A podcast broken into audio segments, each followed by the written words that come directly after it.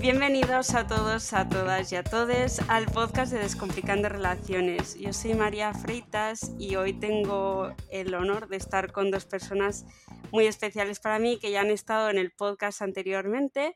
Estoy con Claudia Cantón, que nuestra psicóloga de, particular del podcast, y con Germain.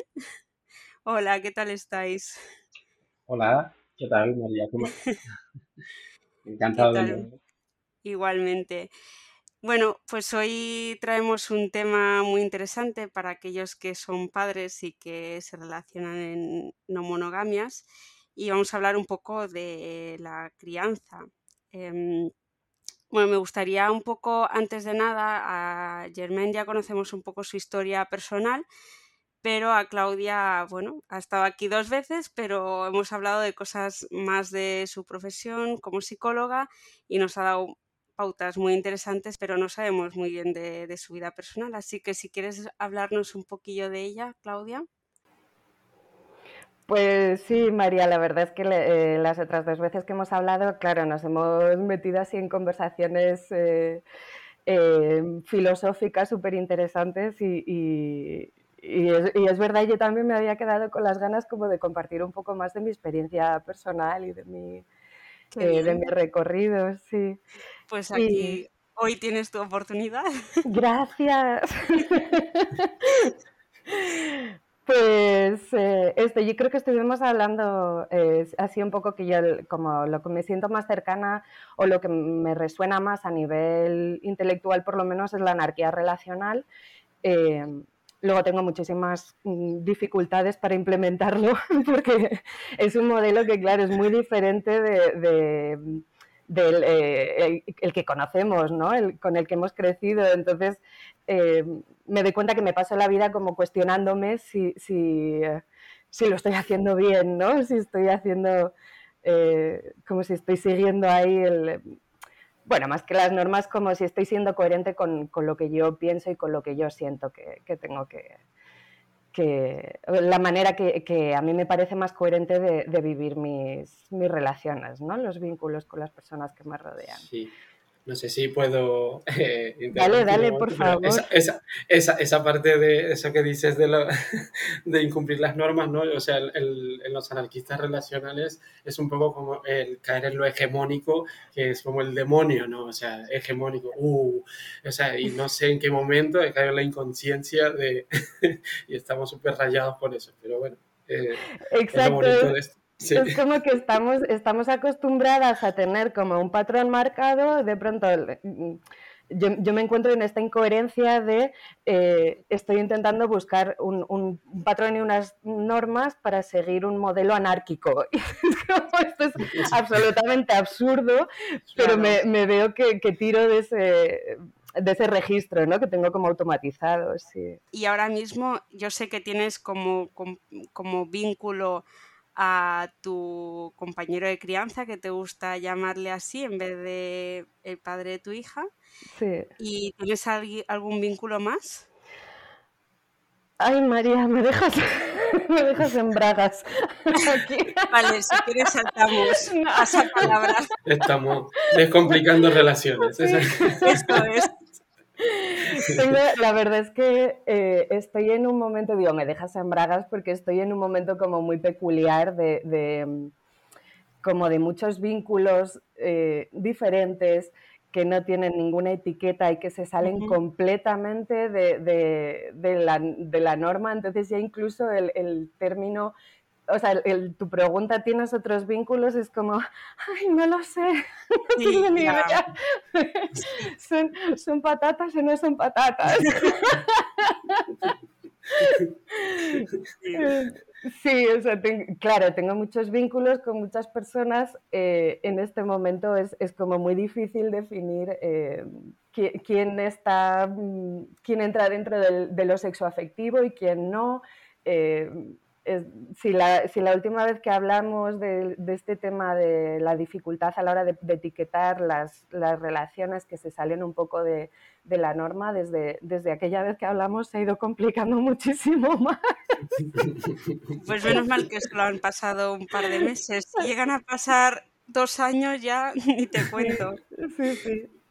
Vale, todo esto venía, eh, me gustaría preguntaros como eh, padres que sois, eh, me imagino que tenéis pues una relación con vuestros compañeros de crianza, pero me gustaría todo lo que no son compañeros de crianza, cómo se involucran con vuestros hijos, o sea, todas vuestras otras relaciones, cómo se involucran con vuestros hijos. Bueno, sí, yo lo tengo fácil. Yo lo tengo fácil ahora mismo porque es que no, no tengo vínculos que se estén relacionando con, con mis hijos actualmente. Incluso eh, también me encuentro como en una etapa en la que me siento como muy cauteloso eh, en cuanto a quién decido integrar en este vínculo que tengo con mis hijos y todo eso, precisamente por todos los altibajos que he vivido en todas estas pruebas de, de decir, mira, esta persona es maravillosa, bienvenida a la familia, adiós persona, y los niños también se quedan, ¿no? O sea, pasan por todo eso, me preguntan por todas esas personas.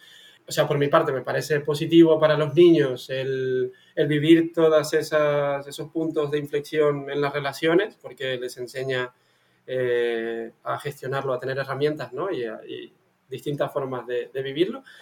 Y, pero sí es verdad que, claro, o sea, yo, también lo paso mal, eh, hay muchos duelos y todo eso, y entonces es como casualmente los vínculos que he tenido, eh, todos he tenido como que establecer límites de cortar comunicación o se han distanciado o cosas así, y ha sido como bastante duro de, enfrentarlo. Y entonces, claro, ese cambio en el proceso de los niños, pues también dicen, ah, pues tampoco hablas con, ah, pues tampoco puedo hablar con ¿sabes? Y, y esa parte es lo, lo, complicado. Eso es por mi parte. eh, Claudia, ¿qué tal? Sí, pues es, curioso porque mm, yo he hecho un poco el, movimiento a la inversa, ¿no? Yo, yo he sido como muy cuidadosa eh, por miedo a, a, esto que estás compartiendo tú, a, a, claro, si entra alguien y después sale y, y y cómo se lo explico y qué impacto va a tener en, en mi hija el, eh, el, que haya personas entrando y saliendo como de, de mi vida y, y, de la suya, por si ella participa de, de, de estos vínculos también, pues el, las rupturas tienen un impacto en ella. Y, y entonces no, yo la he mantenido un poco más al margen y en los últimos meses claro, mi hija también tiene ocho años, entonces eh, tiene casi ocho años. Está en este momento en el que eh, pues le empieza, le gusta a alguien, comparte esto con sus amigas, conmigo, y tiene mucha curiosidad por, por ver cómo eh, cómo se, se, se, crea un vínculo mm, romántico, ¿no? Ella todavía no entra en lo sexoafectivo, aunque bueno, empieza a formar parte de su imaginario, ¿no? Y entonces, claro, cuando ella empezó a hacerme preguntas sobre esto, yo empecé a compartir mi, mis experiencias y ahí vi que, claro, teniendo precaución, ¿no? Que, porque es muy difícil encontrar el, el término medio, pero vi que podía ser, podía ser muy positivo para ella el, quizás no conocer a las personas o, que entren en casa, eh, cualquier persona con quien yo establezca un, un, vínculo sexoafectivo, pero sí compartir con ella el cómo estoy viviendo eh, pues el inicio de una relación o si, si, se da la casualidad de que pues eh, coincido con alguien, pues estoy en la playa y tal y estoy con ella y, y, le puedo presentar a, a, una persona con la que tenga un un vínculo sexoafectivo sin necesidad de, de traer a esas personas a, cenar a casa, ¿no? No sé, como que, que, estoy ahí buscando como un término medio en el que el impacto de si, si, si estas relaciones eh, pues terminan y, y, y, no hay, como tú dices, pues eh, eh, no hay una continuidad en, en el vínculo, hay, hay, que hacer un corte así más drástico, eh, que el impacto de eso no sea muy grande para ella, pero sí permitirle como participar en, en este proceso de, de, pues de conocer a alguien que, que, que me gusta, que... Eh, cómo me voy dando cuenta de, de, quién es esa persona, porque creo que, que aislamos a, a, los niños de, de, esa experiencia como adultas y, y, entonces me di cuenta, o sea, pensé que igual no tienen referentes. Los referentes claro. que tienen son las películas románticas, los libros eh, las historias románticas y es, y es, igual precisamente también, o por lo menos en mi caso, una de las cosas que quiero evitarle, ¿no? que, que, mm. que tire de esas narrativas de, de amor romántico. Claro. claro. Sí. No sé si querías decir algo, Germán. Sí, sí, o sea, eh, em, yo por ejemplo no me, no me arrepiento tampoco de nada de lo que hemos eh, experimentado, o sea, me ha parecido como muy enriquecedor. Eh, incluso mi hijo también tiene, el mayor tiene 8 años también y está con esas inquietudes, eh, empieza pues a compartir conmigo sus experiencias eh, de conexiones y esas cosas, ¿no? Y vienen las vergüenzas, vienen todas estas cosas y, y, me ha ayudado mucho. Y también por la parte de los duelos, también como que siempre lo digo, son los principales soportes porque tienen como la empatía flor de piel allí, ¿no? En el que te ven a lo mejor con dolor, con, con, tristeza, con lo que sea, y enseguida pues buscan para cobijarte, para darte un abrazo, para ayudarte a, a salir adelante y todo eso. Quizá si he hecho en falta dentro de todas esas relaciones, y aquí yo no sé si me viene esa vena de padre, ¿no? De responsabilidad, de decir, hacer lo correcto, pues he hecho en falta una despedida de esas relaciones para que ellos pudieran cerrar, ¿sabes? Ese vínculo y decir, vale, esta persona ya no está. No a través de mi padre decirle, ay, mira, me apetece enseñarle esto a, a esta persona, pues esta persona no está. ¡Pum! ¿Sabes? Es un poco, esa parte es un poco como, eh, desde la parte adulta lo veo como un poco irresponsable afectivamente y entonces es como lo que intento cuidar. También me pasa que, que hay personas que, con las que me siento muy a gusto, que les, me apetece invitarles a, a, a participar de, de, de, mi crianza, de mi vida cotidiana y eso, y más bien se muestran como con mucha eh, reticencia y mucho respeto por, por, toda esta parte de la mononorma, por, por, enfrentarse a toda esa parte de, oye, no, que son tus hijos, eh, son los hijos de su madre, yo aquí, esa estructura social que tenemos tan encasillada, que, que cuesta pues eso. Y entonces ahí de eso, ahora mismo estoy como haciendo malabares con unas cuantas frustraciones. Sí, esto que dices también, también iba a decir que, claro, no depende solo de, de nosotras, ¿no? De, lo que queramos, sino también de las personas con las que nos vinculamos, porque yo también me encuentro mucho con esto de, no, bueno, eh, siento que yo voy con miedo muchas veces de, no voy a a, casi ni a nombrar a, mi hija y, y, luego también tengo mucho esta respuesta de, de, bueno, esto es asunto tuyo, ¿no? Tuyo y de su padre, yo, yo no voy a, participar de esto, ¿no? Sí, que claro que no es solo una cuestión de, de cómo lo, lo planteamos nosotras. Y sí, lo de hacer malabares me, me representa totalmente. creo que forma parte de todo esto. María, tú no te escapas tampoco. O sea, es como en plan, o sea, lo que estamos en esto es un poco a lo que nos atenemos también. Sí, yo estoy aquí más de oyente porque, bueno, en, en mis planes de vida no está ser madre, pero bueno, es un tema que me interesa y que sé que mucha gente le va a interesar.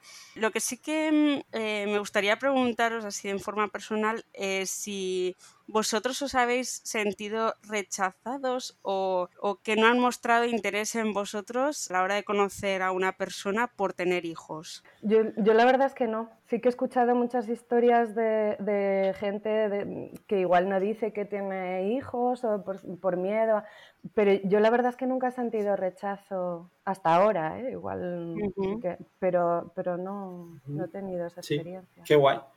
Qué guay, qué guay. No, o sea, digo guay porque eh, lo que he escuchado, sobre todo en el género femenino, más bien es un poco lo contrario, ¿no? De que enseguida con las mujeres, si a lo mejor tienes hijos ya eh, y eres heterosexual, pues la, las personas que conoces enseguida tienen allí un poco de bloqueo de, uff, aquí, hasta aquí, ¿no? O también como esto trata mucho de liberación sexual, o de esa parte, entonces como que sí, se accede muy rápido a las relaciones, pero enseguida que empiezan a haber más compromisos, a ver más, más relevancia en la relación, a coger más, eh, a mezclarse más responsabilidades, eh, fuerte, ¿no?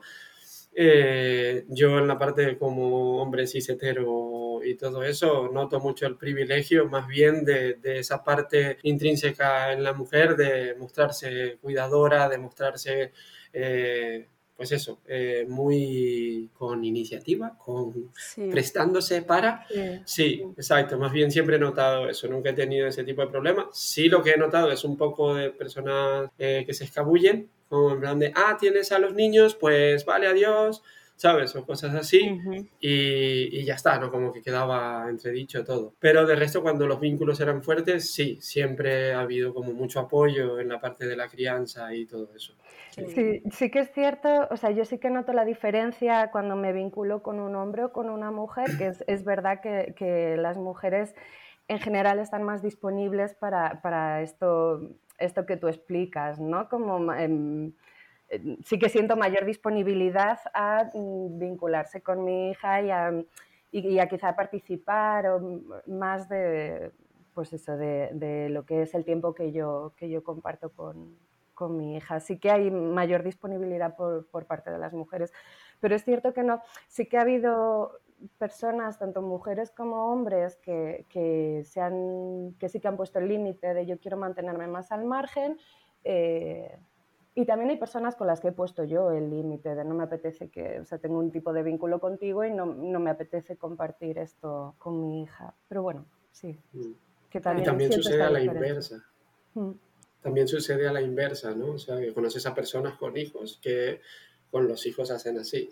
Eh, eh, estamos en audio, perdón, eh, pues los cubren, los protegen, ¿no? que como nos estamos viendo, pues hago el gesto y tal, pero, pero, pero eso, personas que más bien como que, que protegen a sus hijos del vínculo o, o como que también por ese miedo a romper con toda esa, bueno, romper, es que yo lo que yo lo llamo más reestructurar, pero pero es eso, ¿no? Esa reestructuración de lo que es la familia, de los vínculos y todo eso, también te encuentras con esa parte. Es que yo creo que tenemos esta idea como que hay que proteger a los... bueno, no sé si es proteger a los niños o es como un tema tabú, ¿no? Que, que no podemos hablar con ellos.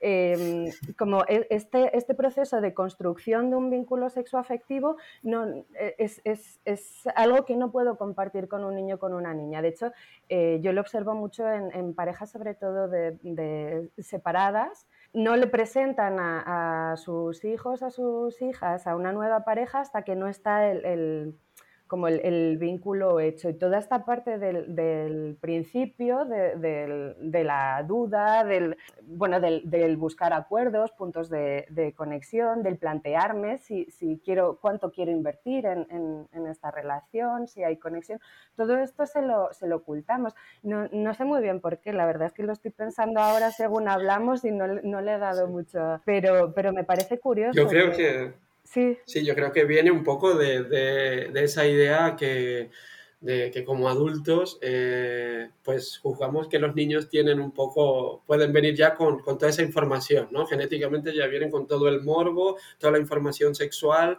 con toda la información romántica, toda esa estructura Disney. O sea, el niño ya lo trae, un niño de dos años de pronto, ah, eh, ¿qué va a pensar? Eh, tu hijo, de que tienes otra, otra pareja, de que tienes, si es que no, ni siquiera se ha planteado. Claro, ni siquiera se ha planteado un montón de cosas y ahí yo siempre lo que he hecho es como esperar a que pregunten, ¿no? O sea, siempre que, que veían, yo me permitía relacionarme eh, abiertamente, fluidamente con ellos, obviamente eh, dentro de una vinculación normal, ¿no? De, de, poder tener gestos de cariño con esa persona y hasta que de pronto pues ellos me preguntaban, eh, ¿la quieres mucho? ¿Qué te pasa con ella? Sencillamente, pero no establecen esas etiquetas, las tenemos nosotros. Y esa parte de ahí nos enfrenta totalmente a, vale, sigo deconstruyendo, ¿no? Sigo trabajando ahí. Claro, sí. A mí esto me venía un poco en relación con, con la siguiente pregunta que os quería hacer y es que Ah, vale, perdón, Claudia quería decir algo. No, que es que, que, es que, tenía ahí, que, se, que, me he acordado de una anécdota muy graciosa y, digo, la, la, voy a...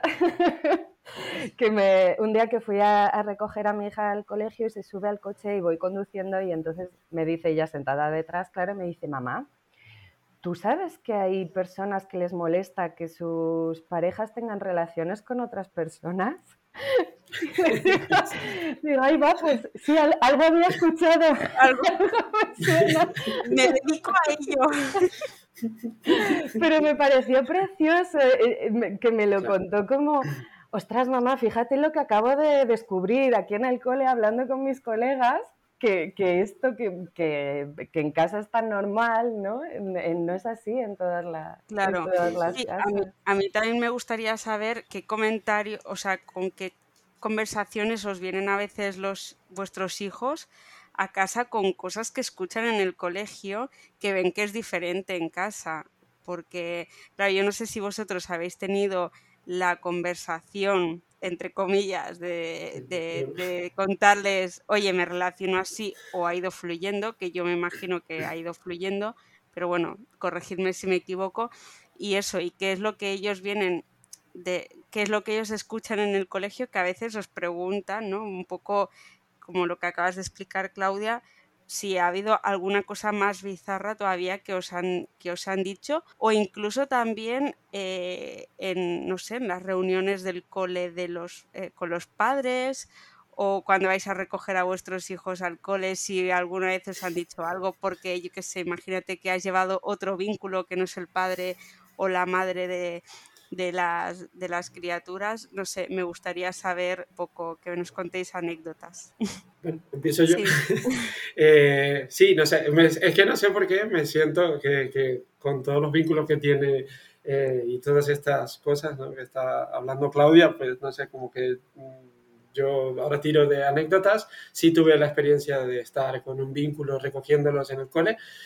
Pues nada, muy normal todo. Mm, mm, no sé, la gente como que no se mete, sí se notan miradas y cosas así, pero por parte de los niños es sencillamente, es lo que te digo, en ellos está esa ingenuidad, esa inocencia de, esta persona trae, aporta eh, amor, aporta cariño, aporta frescura, juegos, diversión, eh, pues eso, es una persona que es más de la familia y encantado de verle y entonces así, como que se emocionan y todo eso. En cuanto a las intimidades que comparten, eh, he hecho un, No puedo hablar mucho sobre eso porque mi, mi, hijo ya directamente me ha pedido que por favor no, no quiere que, que, comparta sus secretos, no, no en cuanto al podcast ni nada, sino en general, y entonces me siento que aquí lo estoy haciendo de forma pública, ¿no? Pero sí tratándolo a modo general, noto como enseguida se caen en esos encasillamientos sociales de... Mm, eh, me quiero casar con esta persona, eh, fulanito se ha casado con fulanita. Eh, o sea, cosas así, ¿no? Es un poco lo que noto es que socialmente ellos se enfrentan fuera a eso y pues o acaban obedeciendo a eso o o se lo cuestionan, ¿no? O sea, se lo cuestionan un poco, pero, pero casi siempre terminan obedeciendo a la, a la, norma social. O sea, que la parte del colegio es muy, muy importante, por favor, educación eh, sexual y relacional, ya. Por favor, por favor. Completamente de acuerdo. Sí, yo creo que también, claro, yo tenía un poco el miedo con, con mi hija de crear un conflicto entre lo que ella observa fuera, o sea, el aprendizaje que ella hace eh, pues eso, de su círculo, de, lo que ya observa de, otros compañeros y compañeras de su edad y, lo que ve dentro de casa.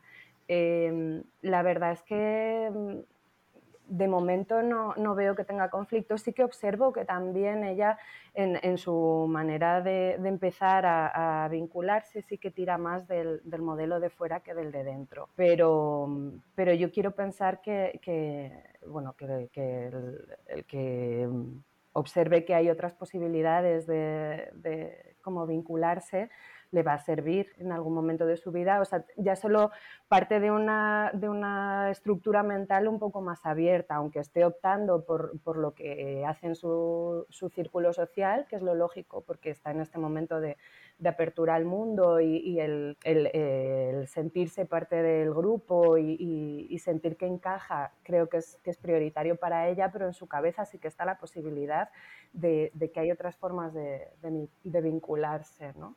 Yo mm, la verdad es que no he tenido, no tuve con ella, no, no ha habido ningún momento en el que la sentemos y digamos, vamos a explicarte. Ha sido como fluido y, y natural y, según ella ha ido haciendo preguntas, tampoco yo le he escondido nunca nada. O sea, claro, si, si, yo tengo una cita con alguien y estoy hablando con su padre para organizarnos, o si él tiene una cita y tengo una cita el viernes, te va bien, te puedes quedar con ella, eh, tal, y ella está delante y lo está escuchando y, y, y no es un secreto, ¿no? Obviamente la información íntima de qué es lo que comparto con cada una de las personas con las que eh, tengo un vínculo, esto es asunto mío, ¿no?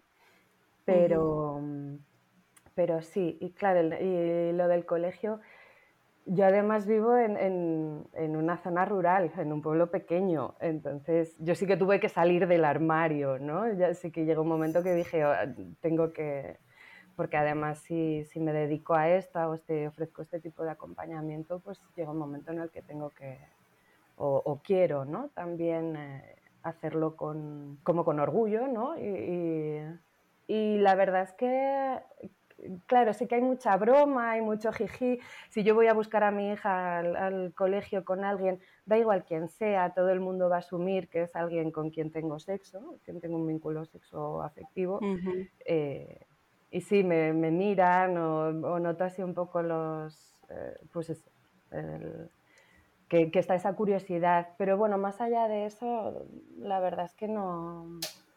Bueno, yo he sentido que, que también hay como mucho respeto. Vete tú a saber luego lo que comenta la gente en su casa. Claro, sí, sí. Pero hacia mí no... Claro, yo, yo es que... Y en los pueblos. Ya, en los pueblos ya ni, ni, te cuento. Sí, yo es que eh, yo recuerdo cuando yo era pequeña, eh, mis padres siempre han sido muy de, de, de, comentar, ¿no? Entre ellos, aunque fuera mentira. O sea, la cosa era eh, hablar y, y, poner motes y tal, ¿no? Y entonces a veces me acuerdo que veían pasar a alguien con con otra, o sea, no sé, una mujer casada con otro hombre y ya era como, eh, mira esta, tal y cual. Y, y, mm, y, yo siempre he pensado que en el caso de que yo tuviera hijos, una de las cosas que me, me echarían un poco para atrás es el, el, el, acoso que podrían recibir, sobre todo como mujer que soy, porque estamos más expuestas, ¿no? Pero que yo qué sé, por ir con eh, tres hombres diferentes eh, en un año a buscar a mi hija, pues que algún amigo le, le dijera, pues eh, tu madre es una puta, porque está con tres hombres diferentes. No sé, siempre ha sido algo que, que a mí, que lo he pensado, pues, no le he dado muchas vueltas porque obviamente no está en mi idea de ser madre, pero bueno, eh, sí que cuando voy a buscar a mis sobrinos o lo que sea al cole o pienso en todas esas personas que están ahí buscando a sus hijos o esperándoles eh, que vienen con un abrazo, pues cómo sería para ellos vivir el que su hijo o su hija tuviera algún tipo de acoso en el colegio por simplemente no relacionarse de una forma normativa. No sé si eso a vosotros os ha pasado alguna vez por la cabeza. Siempre empezaba a responder yo, por favor. Claudia. Vale, voy, voy. yo la verdad es que no, la verdad es que no, no me ha pasado que nadie haga un comentario. Ahora cuando lo, lo decías, yo he hecho mucho trabajo conmigo misma y con mi hija para reapropiarme del término puta o zorra. Yo llevo un tatuaje en la muñeca que dice zorra libre y tengo un, un cuadro en, en, la pared de mi casa que, que, pone puta así como cosido con punto de cruz que me hizo una amiga que, que me quiere mucho, me lo hizo con punto de cruz con florecitas y lo tengo ahí enmarcado. Y, y desde hace, las amigas de mi hija vienen, los amigos vienen a casa y, y cuando empezaron a leer eran como puta y me decían, ¿por qué tienes un cartel ahí que pone puta? Y, y entonces les explicaba, pues porque es, es, es una palabra que, que, mucha gente ha utilizado para, para, intentar hacerme daño, para atacarme por, eh, por, por, las decisiones que yo he tomado en mi vida y entonces esta es una manera de reapropiarme de, de ello y y, y, quitarle el, el, el peso que, que, le está poniendo, la carga, mm, la intención de, de, dañar que le está poniendo a la otra persona. Entonces creo que si alguien fuese a, a, mi hija en el colegio y le dijese tu madre es una puta, mi hija diría así como, sí, ¿y qué? Sí. o sea, ya, esto ya lo sé, ¿qué me quieres contar? Me encanta. Sí, sí. Total, yo creo que la, la, los... O sea, la crianza en sí ya te hace enfrentarte a todas estas subjetividades porque eh, yo, por ejemplo, en, la crianza con los niños, ni siquiera las tradiciones navideñas o cosas así, eh, lo que aposté con mi compañera de crianza era eh, sencillamente darles todas las posibilidades que hay de historias y tradiciones, ¿no? Y que y pues elegíamos un día para celebrarlas cada una, ¿no? Entonces allí ellos se enfrentaban a que llegaban al cole y decían, pues mira, la cabra de Thor, la cabra de Yul, o de Julen, no sé, Julen Boken, ¿no? Me ha traído eh, este regalo o estas cosas y claro, los amigos en plan, claro, a mi casa no viene la cabra o yo qué sé, ¿no? Entonces te enfrentas a, a todas esas subjetividades y, y, bueno, siempre te toca trabajar esa parte en la que viene el niño y dicen se ríen de mí, ¿no? Y al final todos esos adjetivos que puedan tener sobre su familia sobre esas cosas vienen también por esa parte de se ríen de mí. ¿no? Porque al final esas etiquetas esas cosas en realidad no tienen nada que ver con la persona, sino más bien con sencillamente herir o, o buscar hacer daño sencillamente. Entonces allí lo que yo he hecho es trabajar mucho la, la seguridad en la que solamente ellos saben quiénes son, solamente ellos eh, son los que pueden decir quiénes son y que los demás pueden opinar diferente a ellos, ¿sabes? O sea, y que está bien que lo vean así. Y si a lo mejor algo que ellos hacen les hace gracia, pues que lo disfruten, ¿sabes? Y, y él también buscar su manera de, de canalizarlo, ¿no? Entonces es un poco... También yo es que lo he mamado. en mi casa siempre me decían, si, si te dicen que tu madre es puta, le dices que, pues yo qué sé, si conoces a mi madre, siempre me buscaban como esas herramientas de no te enfrentes, no, no hace falta que busques ese enfrentamiento ni nada de eso, confía en lo que tú eres y, y no entres al trapo con todas esas cosas, ¿sabes? Entonces es lo que intento también darles a ellos. Pero eso es una cosa que, que, que, no solamente va por la parte relacional, ¿sabes? Es una parte que toca mucho sí, sí. la crianza en general, sí. Claro, yo he dicho este ejemplo porque es lo que nos toca sí. en la parte relacional, pero sí, me imagino que como está, pues mil otras facetas hay que están ahí presentes, ¿no? Claro, es que cualquier sí. decisión, es que tienes razón, cualquier decisión que tomes en la crianza que quizás sea un poco diferente, o bueno, y muchas veces, aunque esté dentro de, de la norma, entre, entre las niñas, los niños se van a van a estar buscando como esas diferencias y, y, y igual en algún, no siempre, pero en algún momento sí se pues eso, hacen un comentario que puede, que puede hacer daño, que puede, pero que, que, nos pasa a todas las madres y padres del mundo, ¿no? Cualquier decisión que tomas sobre cómo gestionar algo, cómo, cómo hacer, pues es una celebración de, eh, navideña o como, como, no sé, el tipo de alimentación que tienen tus hijas, les va a suponer en, en algún momento, pues, eh, seguro que sale en una conversación en el colegio y, y, y es posible que alguien haga un comentario que, que les duela pero, y están, están expuestos a, a, esto todo el tiempo, es parte del aprendizaje, esto es solo una cosa más que además pues da la casualidad de que se sale bastante de la norma, que, que de momento eh, yo no sé en el colegio de tus hijos, pero en el, en el de la mía no hay ninguna pareja eh, o ni, ninguna familia no, no, que tampoco. se vincule de manera no monógama. Somos, sí. somos o que sepamos, ¿no? sí.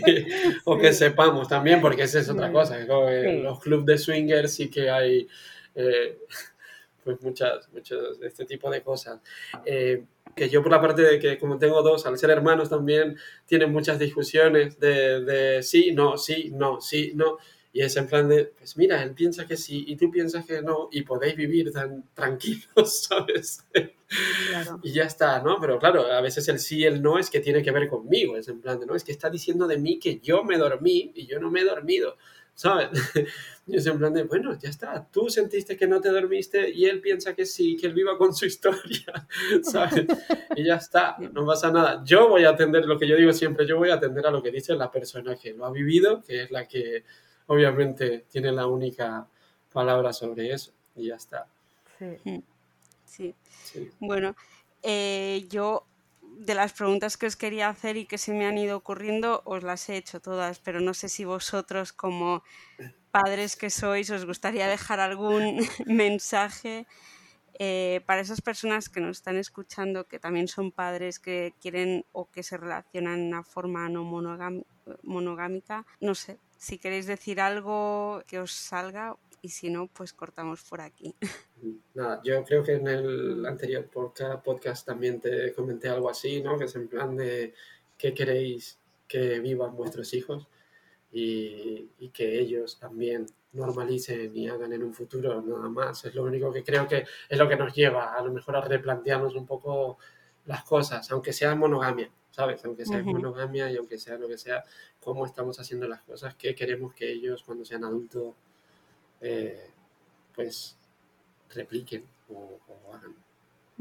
Sí, que más que, o sea, yo lo que me doy cuenta en la crianza sobre todo es que más que los discursos que yo le suelte, que yo soy muy de dar la chapa, y que más que los discursos que, con lo que se queda ella es con, lo que yo hago. Entonces, eh, para mí ha sido un regalazo el darme cuenta de esto y el, y el ponerme en en mostrarme de manera honesta delante de ella, con, la intención de que, de que, mi proceso le sirva a ella también de aprendizaje, ¿no? Esto que tú comentabas antes también del duelo, que son los que están ahí, es como, claro, si yo estoy un día triste y, pues voy a llorar, y, esto no es algo que, y si mi hija me pregunta qué te pasa, mamá, pues le voy a explicar, me siento, me siento triste por esto, por lo, por lo otro, ¿no? No solo en, el tema de, los vínculos o de, las historias, pero, pero, creo que este es un tema que, que, tenemos como integrado que no podemos compartir con, nuestras hijas. y, para mí ha sido un ejercicio muy bonito que me ha servido sobre todo a mí el, proponerme, el, mostrarme de manera honesta delante de ella en esto también. Sí, yo creo que como, como, padres al final, esto de la anarquía relacional es como que padres terminamos cayendo en la anarquía relacional porque es que te termina afectando la parte política, sí o sí, de todo esto que estamos haciendo, ¿sabes? Hay personas que a lo mejor pueden vivir al margen de todo eso, pero, pero eso, cuando quiero que las relaciones cambien, cuando quiero que las relaciones hagan otras cosas que afectan a mi familia y todo eso, ah, pues ahora qué, ¿no? Y entonces allí te te enfrentas a todo eso. Y como dice Claudia, es un crecimiento muy bonito y que te hace tanto verte a ti constantemente, porque es como constantemente, y, verte a través de ellos, ¿no? También a través de sus reflexiones y de sus cosas y todo eso, y, ayudarles a ellos en todo eso. Entonces, no sé, para mí no lo cambio por nada. sí. Qué bien. Pues pues bueno, pues vamos a ir terminando por aquí. Ha sido un enorme placer. Si, si tenéis alguna pregunta más, eh, soltarla ahora, ¿eh? Estamos a tiempo. No, siempre siento que se habla poco de eso. bueno, eh, siempre me quedo con cosas que... Sí, y nada, y también me gustaría, eh, sé que Germán está dispuesto también a que alguna duda que surja en su perfil de Instagram también habla un poco de este tema y estoy segura de que no tiene ningún problema en contestar alguna pregunta que os surja y, bueno y, sobre Claudia pues ya podemos decir que la psicóloga oficial del, del, podcast. Así que bueno, chicos, eh, con mucha pena me despido de vosotros ya. Sí, a mí me ha encantado. Gracias María por, por invitarme a, a, participar en este podcast a tres que, y además con, con, un tema que, que me parece que es súper necesario que, hablemos de él y que compartamos. Me quedo con ganas de seguir charlando con vosotras, de, seguir hablando de esto, pero bueno, está, está genial así. Bueno, Clau, tú todavía no te escapas, ¿eh? que tú todavía tienes que contestar la pregunta del policonsultorio. Eh, esta semana em, nos hace la pregunta Manu y, y es la siguiente. ¿Hay riesgo de pasar de la sinceridad al sincericidio? Guau, María, qué pregunta. Casi que preferías irte, ¿no? Sí, ahora me lo estoy pensando. Déjame salir corriendo. este es un, tema que además eh, del que yo hablo mucho. Em, que le doy muchas vueltas, ¿no? Porque, porque me parece que hay una delgada línea entre sinceridad y sincericidio y a veces no es fácil eh, definirla. Em, a ver, la historia es que, sobre todo las personas que nos relacionamos de manera no monógama, le damos mucha importancia a la comunicación, que la tiene, y a, ser sinceras, ¿no? A ser honestas. Y, la confusión muchas veces es que pensamos que, ser sincera significa contarlo todo. Y yo creo que esto no, es así, que a la hora de, compartir una información con alguien tenemos que valorar qué decimos, cómo lo decimos y con qué fin lo, decimos. Eh, y para hacer esta valoración necesitamos eh, ser empáticas, ¿no? Como tener en, consideración cómo lo va a sentir eh, la otra persona, qué impacto va a tener eh, y, bueno, sobre todo cómo se lo comunicamos de una manera cuidadosa y, para poder construir, ¿no? O sea, que el fin sea construir en, la relación algo positivo y, no, destruir. Y aquí... Eh, mm, hay, dos situaciones, ¿no? Como se, pueden dar dos, situaciones, yo creo. La primera es, que hay, personas que por, ser menos empáticas, bueno, porque su carácter, su forma de ser, pues no tienen eh, esta facilidad para empatizar, entonces a la hora de hacer esta valoración no tienen en cuenta a la otra persona y, quizá estas personas tienen más tendencia a a ser sincericidas, ¿no? A, hacer sincericidios. Y luego, para la mayoría de nosotras, que, bueno, pues que sí que tenemos un nivel de empatía mm, normal, ¿no? Digamos, y que sí que pensamos en, las otras personas, eh, en las personas con las que nos comunicamos, y sí que hacemos esta valoración de qué decir, cómo decirlo, eh, cuál es el fin de, comunicar eso. Lo que nos pasa eh, o sea, cuando, compartimos una información de una manera que hace daño, una información que no es necesario compartir, normalmente es que lo hacemos desde, desde nuestras heridas. Eh, entonces, en este caso, nuestro fin no es construir en el vínculo, sino mm, quizá dañar a la otra persona, que, suele ser a nivel inconsciente, ¿no?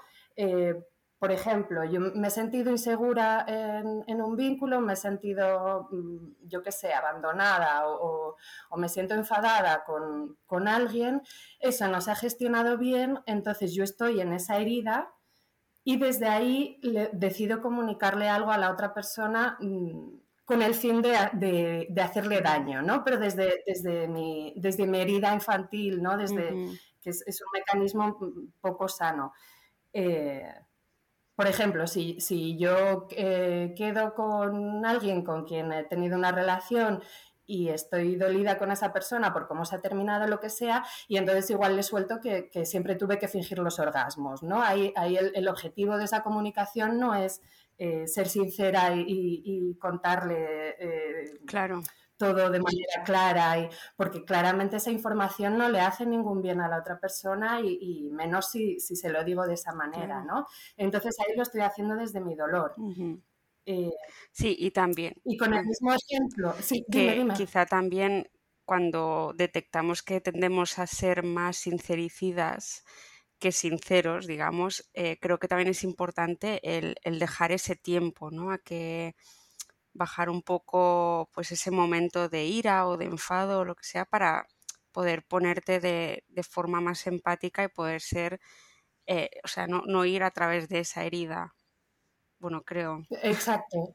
Sí, sí, sí. Muchísimas gracias. Sí, porque es verdad que esto yo creo que lo hemos dicho varias veces, ¿no? Como no, no tener... Eh, conversaciones importantes en momentos en los que estamos calientes, ¿no? Que estamos todavía enfadadas, que estamos todavía frustradas, que nos sentimos dolidas. Eh, como tomarnos un tiempo para, bajar eso, para poder comunicar de una forma pues, más cuidadosa y que, y que sí que construya, ¿no?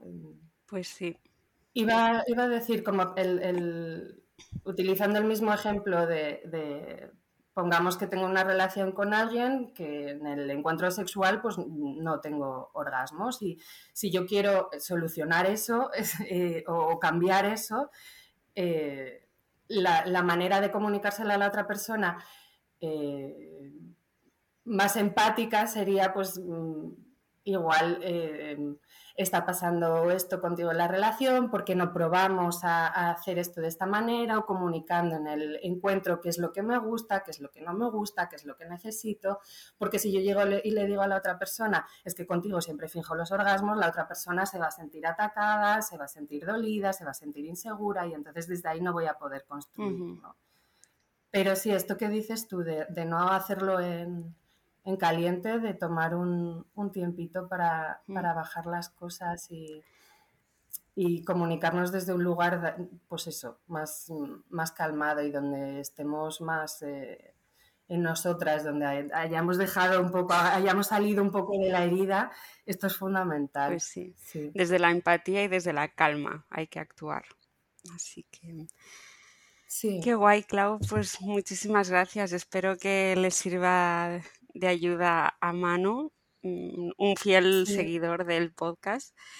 Y, nada, pues eh, cualquier duda que te haya quedado, Manu, nos la haces llegar y te la resolveremos, esperamos. Así que... Pues no, yo iba a decir que, esta pregunta a mí me bueno, pues me deja así como un poco insegura, ¿no? Como que no sé muy bien eh, cómo, cómo, contestarla. Entonces, sí, por favor, si, si alguien tiene aportaciones, sugerencias, preguntas extras sobre este tema, me parece que es súper interesante también poder, eh, poder darle vueltas ¿no? y escuchar las, las opiniones o los matices de, de otras personas. Así que sí. Bueno, pues ya estaría. vale, pues Clau, muchísimas gracias. Ahora sí que ya nos despedimos los tres. que vaya muy bien. Un beso, chao. chao. Gracias, María. Chao, chao. Nada, aquí también.